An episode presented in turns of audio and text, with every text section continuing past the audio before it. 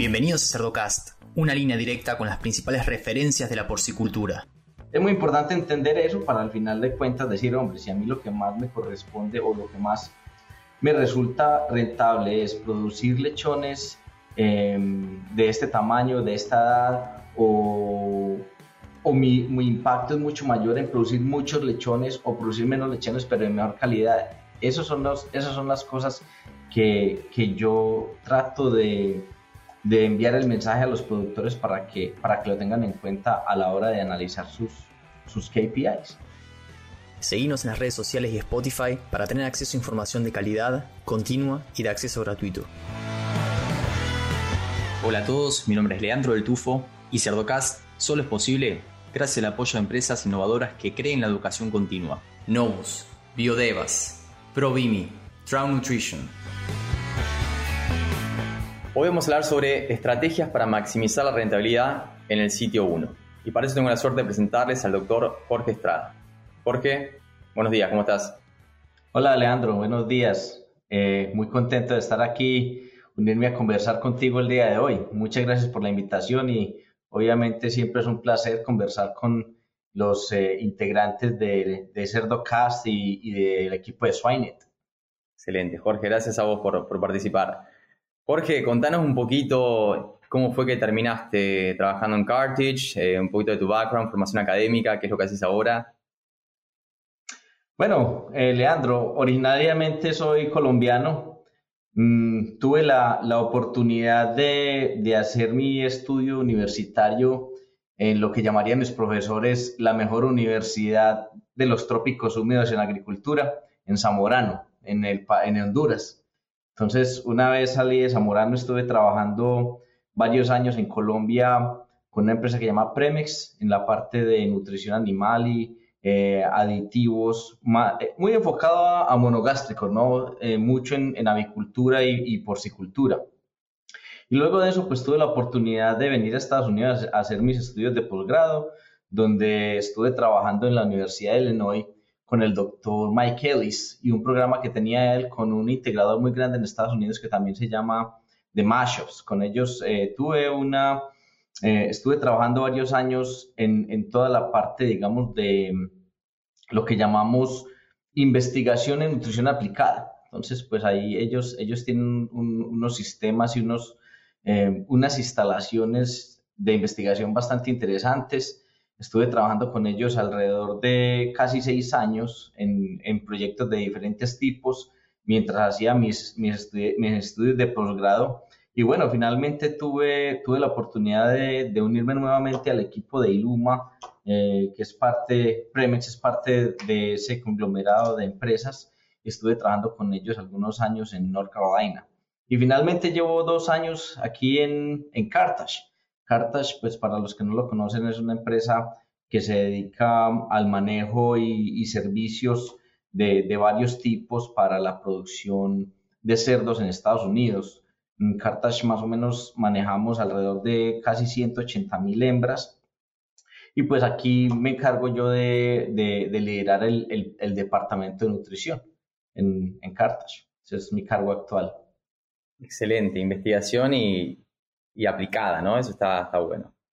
Así es, Leandro. Mucho, mucho, eso es, eso obviamente, muchas, muchas de las, de los conocimientos que van saliendo y, que vamos encontrando en la industria, pues, eh, muchas personas van haciendo y van teniendo la oportunidad de investigar en diferentes áreas, pero la validación de esa investigación y la aplicación de ella para los diferentes sistemas de producción, pues nos ayuda a entender bien cómo, cómo se pueden aplicar en campo, ¿no? Cómo podemos utilizar esas tecnologías y esos manejos para, entonces, incluso pues aquí, siguiendo con un poco con ese tema, eh, aquí en Cartas también tenemos, eh, yo, yo pensaría y, Carthage es una de las empresas que lleva más años haciendo investigación aplicada en hembras, sobre todo en hembras. Muchos de los requerimientos que hoy en día están publicados para varias empresas genéticas han sido, han, han sido digamos, inicialmente eh, evaluados en esta empresa. Y es parte de lo que, de lo que he tenido la oportunidad de aprender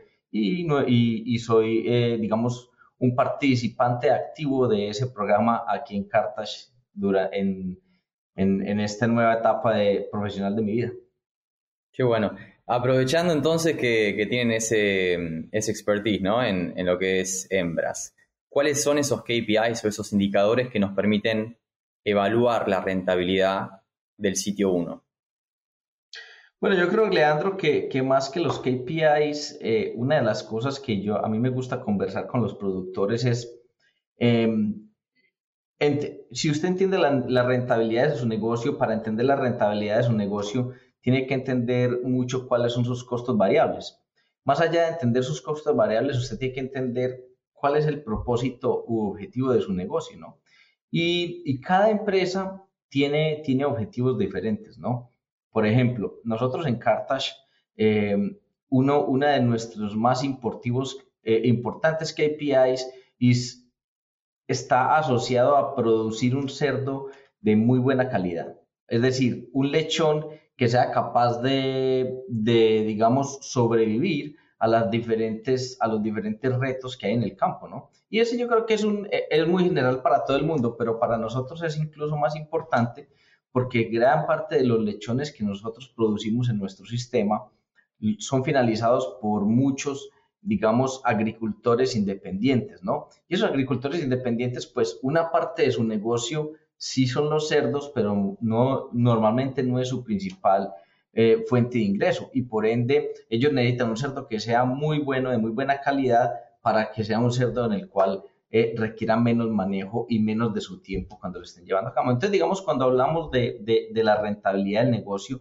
tenemos que pensar cuál es su objetivo principal. Hay otras personas que se dedican mucho, hombre, el enfoque mío es el manejo de los cerdos, tengo una gran capacidad y tengo unas instalaciones muy buenas, entonces ese, eh, digamos, ellos tienen un, un enfoque diferente en el cual pueden evaluar sus costos variables de unas formas diferentes y cuáles son sus objetivos acorde a ello, ¿no? Eh, igualmente, por ejemplo, las personas que tienen mm, plantas de sacrificio, pues el objetivo es diferente, ¿no? El objetivo es diferente o la forma en que miden la rentabilidad es diferente. Entonces, con ello, pues uno de los, de los mensajes que yo muchas veces converso con, con los productores es, yo les digo, hombre, eh, lo que a usted le duele muchas veces es su bolsillo, ¿no? Y cuando hablamos del bolsillo es que la primera factura, cuando miramos los, los costos variables de una, de una granja de hembras, la primera factura que viene semanalmente es la factura del alimento, ¿no? El alimento más o menos es el 37% de los costos variables de una operación aquí en Estados Unidos y ese 37% pues obviamente es, es, un, es un mundo gigante, ¿no? Pero, pero a la hora, a la hora, eh, normalmente no es lo más importante en las operaciones de las hembras, ¿no? O sea, en las operaciones de reproducción y demás, el alimento me pasa a un segundo lugar cuando hablamos del tema del manejo, ¿no? El manejo es mucho más importante y por ende el manejo puede tener un impacto mucho mayor en la rentabilidad de lo que puede tener el alimento. Eh, en términos generales, Leandro, las, las, las operaciones aquí en Estados Unidos el costo de mano de obra es más o menos el 20%, ¿no? El 20% de los costos variables. Entonces, es muy importante entender eso para al final de cuentas decir, hombre, si a mí lo que más me corresponde o lo que más me resulta rentable es producir lechones em, de este tamaño, de esta edad, o, o mi, mi, impacto es mucho mayor en producir muchos lechones o producir menos lechones, pero de mejor calidad. Esos son los, esas son las cosas que, que yo trato de, de enviar el mensaje a los productores para que, para que lo tengan en cuenta a la hora de analizar sus, sus KPIs. Exacto. Cuando Jorge dice que ellos producen, eh, uno de sus objetivos es producir lechones de buena calidad, ¿no? que estén preparados para pasarlos a lo que es el sitio 2.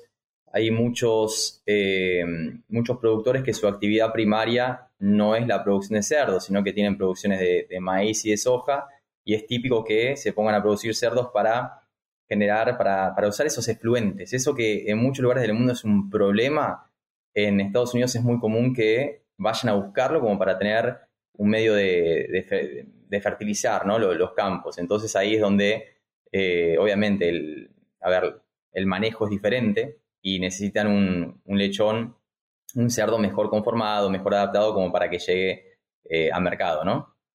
No, así es, así es, Leandro, y, y pues lo que decíamos, ¿no? Cuando, cuando usted es un porcicultor, pero realmente la porcicultura es un segundo, es un segundo renglón de, de su diario vivir.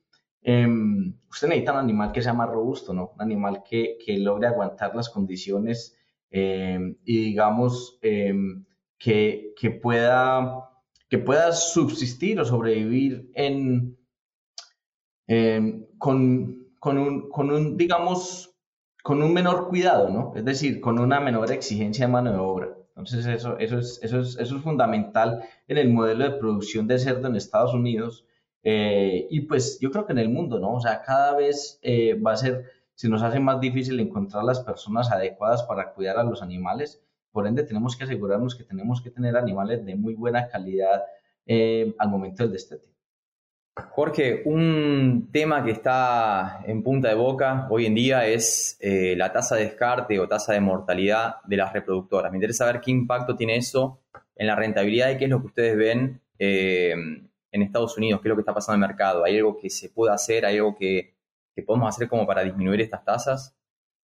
Sí, Leandro. Y, digamos que este, este, tiene, este tema tiene dos connotaciones. Una connotación importante es cuál es el valor de esa hembra descartada, ¿no? Y ese valor de esa hembra descartada depende de los mercados que en ese momento hayan para, eh, digamos, la carne que se use de ese animal descartado, que, muchas, eh, pues muchas veces se puede usar, ¿no? Es, una, carne de buena calidad y se usa para, para diferentes objetivos. Entonces, ese es un lineamiento y yo creo que ese mercado de cierta forma se ha ido incrementando y por ende eh, el descarte de la hembra pues tiene que ver con la rentabilidad de negocio acorde a si es una hembra que está eh, es aumentando la mortalidad o es una hembra que ha sido descartada por X o Y motivo, ¿no? Entonces son, son dos connotaciones importantes y cuando hablamos de, descarte es importante hablar, bueno, cuál es mi mortalidad y cuál es mi tasa de descarte, ¿cierto?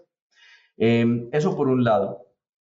En segundo lugar, uno de los temas que, pues obviamente lo hemos venido viendo es que durante los últimos 10 años prácticamente se ha duplicado la mortalidad en las hembras, ¿no? Y, esa, y ese tema de, mortalidad en las hembras y, descarte, eh, ¿cuáles son esos, esos factores fundamentales que, han, que se han venido dando? Nosotros obviamente internamente venimos revisando mmm, cómo podemos disminuir a algunos de ellos. Y, quiero, quiero enfatizar de pronto un poco en cómo la productividad de la hembra obviamente ha aumentado durante los últimos años y, y, esa, y esa mortalidad de la hembra pues es una mortalidad que, que, que, si se ha duplicado, gran parte de los problemas siguen siendo en teoría los mismos. Es decir, la Universidad de Minnesota estuvo publicando algo de datos y decía, hombre, pues gran parte, 30% de esas hembras descartadas son problemas, por ejemplo, de locomoción. Pero... Eh, la segunda causa de descarte es, digamos, una causa desconocida. ¿Por qué desconocida? Pues porque o no se le hace una necropsia al animal o simplemente no se le hace un registro. Lo que sí es cierto es que nosotros, por ejemplo, uno de los, de los temas que han sido eh, bastante discutidos aquí en Estados Unidos es el tema de los prolapsos. Y los prolapsos em, se han aumentado muchísimo, ¿no? Pero si uno ve, o sea, uno ve la línea de nacidos totales y de prolapsos que se da es una línea que va una paralela de la otra. Es decir, eh, esa hembra de mayor productividad, pues es una hembra que también tiene, digamos, más retos estructurales en su vida. Y cuando hablo de estructurales, no solo es de, de la parte de locomoción, pero también es pues, de sus músculos y demás que están asociados a todo su sistema reproductivo.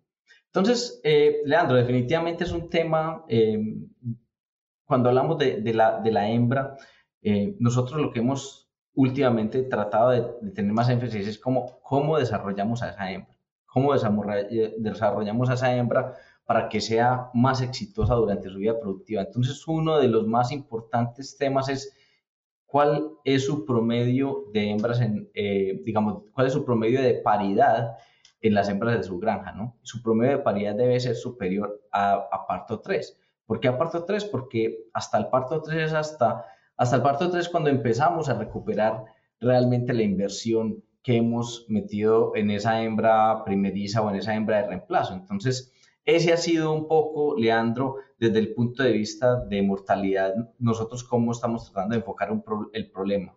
Enfoquémonos a desarrollar una hembra que pueda tener una mayor longevidad en nuestro, en nuestro Bien, sí, y en términos de, qué se puede hacer a nivel manejo, a nivel nutricional, ¿cuáles son los principales puntos que ustedes ven eh, de oportunidad? Bueno, Leandro, si, si, hablamos, si hablamos desde el punto de vista de la hembra de reemplazo, que me imagino que a eso es a lo que te refieres, pues eh, hay, varias, hay varias cosas que nosotros hemos estado explorando. Entonces, eh, en primer y, y no solo nosotros, pues muchas personas es de lo que nosotros hemos estado revisando y conversando con otras personas que, pues, que, han, que han estado trabajando en el tema. Entonces, una de las cosas, eh, incluso lo, lo, comentábamos hace dos semanas en un evento con unos eh, productores daneses, nos comentaban, nosotros estamos restringiendo la hembra, ¿no? Ellos restringen la hembra primeriza para, para mejorar, digamos, que una vez esa hembra llegue a la pubertad, es una hembra mucho más madura, ¿no? Y es una hembra que va a tener una, una mejor retención. Entonces, esa es una de las posibilidades. Digamos que en Estados Unidos eso se nos ha dificultado eh, por la infraestructura de nuestros sistemas de alimentación, pero es algo que se puede ejecutar, digamos, de cierta manera en, países, en diferentes países en, Latinoamérica. Yo me acuerdo, pues hace, hace algún tiempo, eh, digamos, la, empresa PIC era, estaba muy en contra de hacer ningún tipo de restricción, pero siempre por el miedo de un mal manejo, ¿no? Porque si restringimos la hembra eh, por largos periodos de tiempo o la restricción es muy grande con respecto a su, a su consumo de, eso, eso podría tener algunos impactos en el desarrollo del tejido mamario. Entonces, por ende, y, y para redondear la idea, la restricción es una forma o es una estrategia nutricional que podemos aplicar para eh, tener hembras de peso adecuado y que sean hembras, digamos, con la madurez adecuada también. Entonces, digamos que se puede aplicar siempre y cuando tengamos las condiciones para, para hacerlo. Y obviamente, pues se debe el concepto del flushing, que, que es asegurarnos de alimentar esa hembra a voluntad por lo menos dos semanas antes del servicio, es muy importante para poder maximizar eh, el, desempeño reproductivo de esa hembrita, ¿no? Entonces, eso es un tema.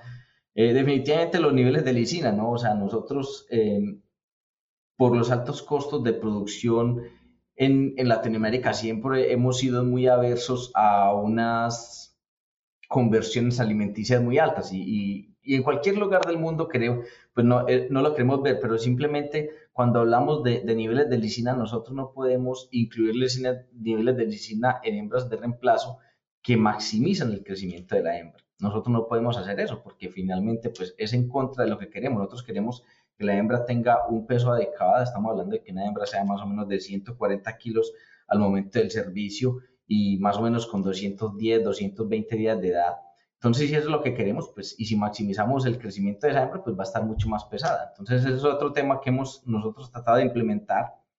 Los temas de, fibra es algo que, se ha investigado bastante. En términos prácticos es un poco más difícil de aplicar de lo que uno cree. Y además depende del tipo de fibra que uno tenga acceso en sus ingredientes. Eh, realmente para, para hacer una, una dieta que restrinja el consumo por medio de fibra, usted está hablando de niveles de fibra detergente neutra de 25%. Esos son niveles bastante altos y muy pocos ingredientes lo pueden llevar allá. Entonces, digamos que ya lleva un, un, tema también, digamos, de practicidad, que la fibra pues no nos ha permitido realmente ser una herramienta sumamente útil en ello, ¿no? Pero, pero, si yo voy a restringir las hembras, definitivamente tener unos niveles mínimos de fibra me va a, eh, digamos, va a tener un, un, impacto en el comportamiento, en cómo esas hembras se están alimentando diariamente, que, que, es beneficioso. Entonces, digamos que, esas digamos que son tres de las cosas que nosotros hemos estado eh, evaluando y, tratando de implementar en nuestros sistemas. Y, digamos que, que, Leandro, volviendo al tema de la mortalidad de hembras, si nosotros tenemos un 14% de, de mortalidad anualizada, pues tenemos que pensar, así a veces los sistemas de alimentación no son los adecuados, pues tenemos que pensar nuevamente hacia la rentabilidad, cuál es el costo de tener un sistema de alimentación que nos permita retener esas hembras a largo plazo. Entonces, ese digamos que son los ejercicios que, que hoy en día no tenemos suficientes datos para mirar mm, cuáles son esos impactos que logramos tener en esa hembra en el largo plazo, pero lo debemos hacer, ¿no? Para poder entender qué tipo de sistema de alimentación tenemos que implementar en nuestras unidades de desarrollo de hembras primerizas. Muy bien, sí. Mucho más, em, qué sé yo, transpolable, por así decirlo, la parte cualitativa de la lisina que la de la fibra, que es algo súper complejo y hay que analizar eh, fuente de fibra y precio también y tipo de fibra, etcétera, ¿no? No, es correcto. Y, hablaba con, em, con un nutricionista en Australia hace un par de semanas y, obviamente uno de los mensajes muy claros de él era, bueno, el, tipo, el tipo de fibra que usted usa y sobre todo el tema de retención de agua de esa fibra es muy importante. Esa, retención de agua eh, ayuda mucho a, ese impacto en la saciedad de la hembra.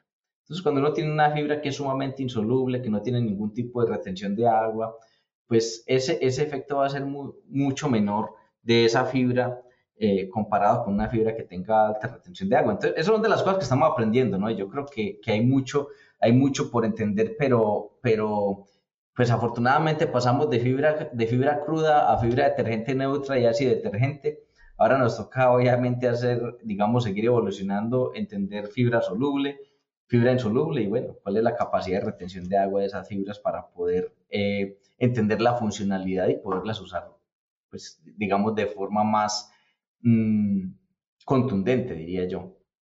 Muy bien.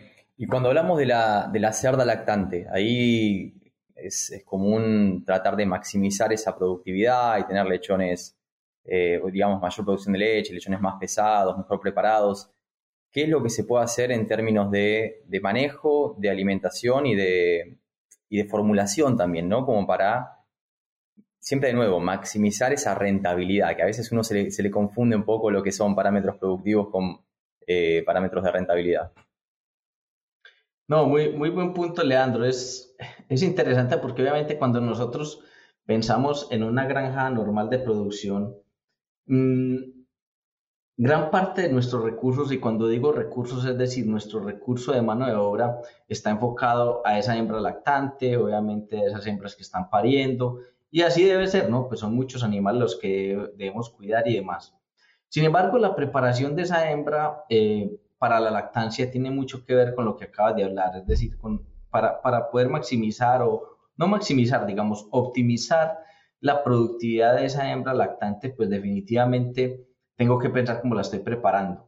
Y, y nuevamente, o sea, el, enfoque, el enfoque siempre eh, desde el punto de vista del manejo, el número uno es condición corporal, ¿no? O sea, la condición corporal de esa hembra tiene, digamos, ya, ya tanta gente lo, lo ha investigado, lo hemos visto tanto que el impacto tan profundo que tiene en ese desempeño de la hembra durante la lactancia es, sumamente importante. Entonces, digamos que la, condición corporal es algo que nosotros eh, le damos mucho énfasis. Obviamente, pues hay, diferentes formas de, medirla, em, pero pues entre más objetivo lo logramos hacer mucho mejor, ¿no? Mucho mejor. Entonces, digamos que la condición corporal es uno de los temas que le hemos estado dando mucho énfasis. Cuando hablas del, tema de nutrición y, pues obviamente con, el respeto de todos los demás colegas nutricionistas, pues em, yo, yo sí soy de los que piensa que no hay mucha magia, sobre todo en, la nutrición de la hembra, no hay mucha magia en la nutrición, ¿no? O sea, es decir, dietas, pues dietas maíz, soya o, los ingredientes que se tengan a nivel mundial, em, hacer una buena dieta no es difícil, no es difícil, ¿no? Eh, el quid del asunto está en la implementación de, ese sistema de alimentación de esa hembra. Y, eso es lo que estamos hablando, ¿no? O sea, número uno, cuál es el, cómo la estoy manejando la condición corporal. Y número dos, cuáles son mis estrategias de manejo de alimentación cuando esa hembra la estoy destetando, cuando esa hembra durante los primeros 30 días eh, post-destete, si esa hembra está yendo a, a gestación grupal o a gestación individual, los, digamos, ese esa estrategia nutricional es completamente diferente. Y eso es lo que, lo que nosotros debemos eh, estar enfatizando en nuestras explotaciones. Es decir, voy a dar un ejemplo muy sencillo. Si yo tengo em, gestación grupal, con hembras que están yendo al grupo, digamos, más o menos al día 5, después de haber sido inseminada la hembra, esa hembra tiene unos niveles de estrés muy diferentes a lo que tiene una hembra que está, digamos, individualmente alojada, ¿no? esos niveles de estrés durante ese periodo de implantación y demás pueden ser mitigados con un buen programa de alimentación, ¿no? Entonces, eso es algo muy importante. ¿A qué me refiero con eso? Normalmente esas hembras tienen que estar alimentadas entre 10 a 15% eh, más, así, así digamos, mm, su condición corporal sea normal o incluso gorda, en ese momento pues debemos darle un, un plus de alimento porque va a entrar a un sistema donde va a tener mayores peleas, va, se va a demorar más en comer, etcétera, etcétera. Entonces digamos que, nuevamente, Alejandro, no es tanto la dieta, pero cómo entrego yo la dieta a ese animal para cumplir con sus requerimientos, no solo nutricionales, sino digamos con sus requerimientos eh, de ambiente, llamémoslo así, ¿no? Entonces digamos que, digamos que eso es un punto muy importante cuando hablamos de la hembra al momento de la lactación, ¿no? Porque todo ese proceso, desde que yo sirvo esa hembra hasta el momento del parto, es esa preparación para, una, para un buen desempeño en la, en la lactación la lactancia. Entonces yo por eso siempre digo, el manejo es el rey y definitivamente tenemos que enfocarnos eh, nosotros como nutriólogos en entender cómo em, el resto de nuestro equipo está, está haciendo para implementar eso que nosotros pensamos eh, o, diseñamos en nuestros programas para que, para que la hembra esté, esté teniendo, digamos, un, un muy buen desempeño, ¿no? Y, nuevamente vamos a lo mismo, ¿no? Cuando, cuando, hablamos, de, cuando hablamos de requerimientos nutricionales, nutricionales durante, la, durante la lactancia, pues tengo que entender muy bien cuál es el consumo de alimento de esa hembra, ¿no? Y tengo que entender que el consumo de alimento de esa hembra durante ciertas épocas del año, pues es mayor que otras épocas del año, ¿no? Climas templados con respecto a climas muy calientes eh, y cómo esa hembra se adapta a esas condiciones ¿Y qué estoy haciendo yo en la dieta para adaptar a esa hembra? ¿no? Innovative Heating Technologies está comprometida a proporcionar equipos de calefacción, refrigeración e iluminación energéticamente eficientes para la industria agropecuaria. Nos importa la salud y bienestar de los animales, ofreciendo equipos confiables, diseñados bajo estándares de eficacia energética y de bajo mantenimiento con más de 25 años de experiencia, IHT continúa liderando la industria aportando soluciones nuevas e innovadoras para impulsar una producción sustentable. DSM puede ayudarlo a preparar, proteger y apoyar la resiliencia de sus lechones, brindando experiencia local en cerdos y soluciones completas y personalizadas para ayudarlo a lograr su visión. DSM Nutrición y Salud Animal, moldeando el futuro del cuidado de los cerdos. Zoetis es el líder global en salud animal, con más de 70 años de historia descubriendo, fabricando y comercializando productos y servicios innovadores para animales, incluyendo cerdos. La innovación de Zoetis se enfoca en la prevención, diagnóstico, tratamiento y predicción de enfermedades y en el trabajo continuo con veterinarios y productores de cerdos. Zoetis tiene el compromiso de seguir liderando un futuro más saludable y más sostenible para todos. Y en los últimos años se hicieron varios estudios en relación a dietas periparto, manejo, ¿no? cantidad, frecuencia, eh, momento postparto, cómo se alimenta a las cerdas, algo que hayan cambiado en cuanto a su percepción de qué es lo que hay que hacer o cuestiones que quizás estaban muy, eh, muy, digamos, por default, muy implantadas, que tenía que ser así, de repente los datos han mostrado que de repente no era necesario. ¿Cómo ha cambiado sus recomendaciones nutricionales en lo que es periparto eh, en los últimos años? Este, este ha sido un tema muy interesante, Leandro, muy interesante porque ha, permitido hacer, digamos, mucha investigación en relativamente corto tiempo. Es decir, en los últimos cinco años e, ese manejo ha cambiado por lo menos tres veces. Ese manejo ha cambiado por lo menos tres veces. Em, y obviamente algunas genéticas de pronto son más susceptibles a unos manejos que otros, pero, pero recordemos que, en años anteriores, una vez una hembra eh, se llevaba, digamos, a, a, su paridera, pues siempre se, se, alimentaba de forma restringida y lo más común es que las personas alimentaran una vez al día, ¿no? Eh, y se alimentaba más o menos lo mismo que la hembra estaba comiendo durante la gestación. Luego mucha gente dijo, no, esa hembra hay que prepararla, hay que dejarla que coma bastante y con eso pues esa hembra va a lograr tener una mayor capacidad de consumo durante la lactancia. Se hicieron varios experimentos, nos dimos cuenta que definitivamente no era positivo alimentar esa hembra a, a voluntad durante esos días periparto, porque eso causaba diferentes em, inconvenientes, tanto al momento del parto como en el consumo subsecuente. Y, recientemente, pues gran parte del énfasis ha sido cómo puedo yo alimentar a esa hembra de tal manera que cuando ella esté lista para parir tenga una cantidad de energía suficiente para, para ejecutar ese parto en el menor eh, tiempo posible. En el caso nuestro, Leandro, pues nosotros estamos tratando de implementar en las, sobre todo ya después de la pandemia que hemos logrado eh, tener una mayor posibilidad de mano de obra, alimentar esa hembra por lo menos dos veces al día, ¿no? Entonces nosotros estamos eh, más o menos con 2, 2.5 kilos al día, que es lo que le damos a la hembra durante el periparto. Y, y tratamos de, de, suplementarla dos veces al día.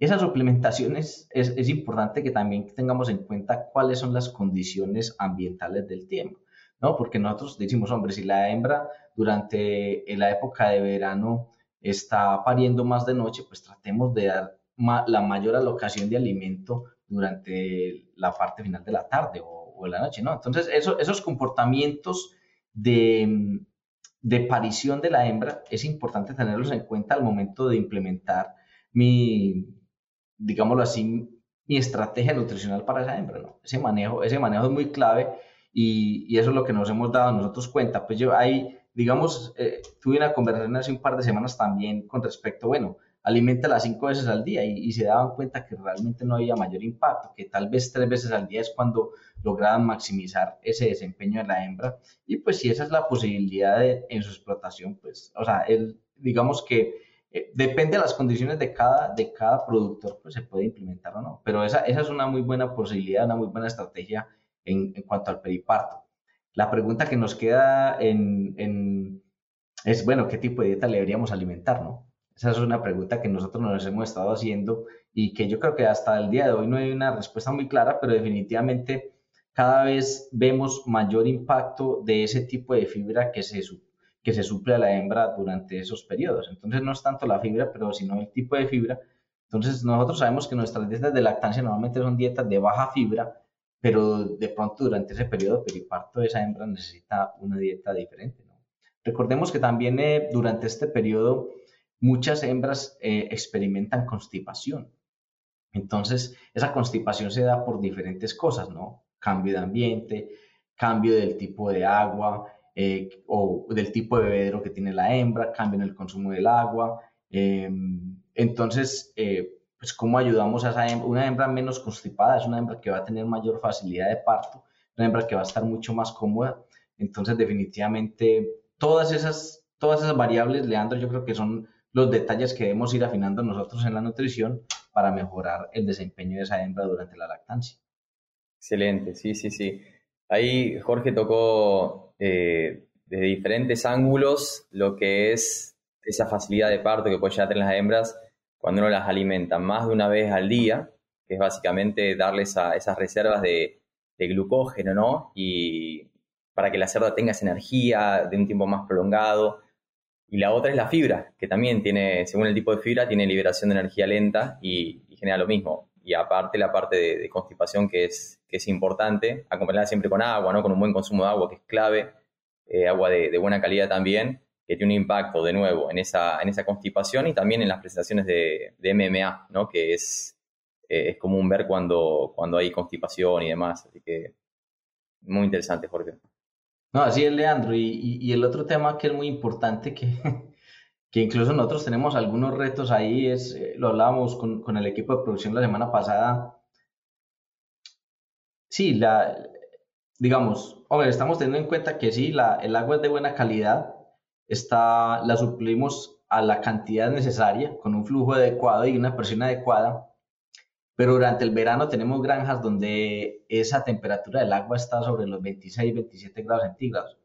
Eh, o incluso más que eso. Entonces, esas aguas tan calientes, cuando está haciendo mucho calor, pues definitivamente van a tener un impacto en el consumo de la, del agua, ¿no? De la hembra. Entonces, eh, eh, eh, ese tipo de cosas son las que tenemos que pensar al momento de implementar nuestros, nuestros programas de, de manejo y, y, de comodidad de la hembra. Excelente. Excelente. Jorge, ¿algún comentario que quieras dejar para productores, asesores, otros nutricionistas? Bueno, Leandro, pues hemos, hemos tocado varios, varios temas el día de hoy, pero, pero me gustaría de pronto em, dejar algunos temas que, que, para nosotros son importantes y, y, han jugado parte del éxito que, que queremos llegar a tener. Es, eh, en primer lugar, obviamente, el manejo, el manejo. Entonces, cuando yo hablo del manejo y, y, sobre todo para nuestros colegas nutricionistas es, pues entendamos el manejo en campo, entendamos que lo que nosotros estamos haciendo eh, hace sentido. Yo le decía, pues hombre, en una, empresa, en un integrador grande, pueden haber más o menos mil empleados y seguramente habrá uno o dos nutricionistas, ¿no?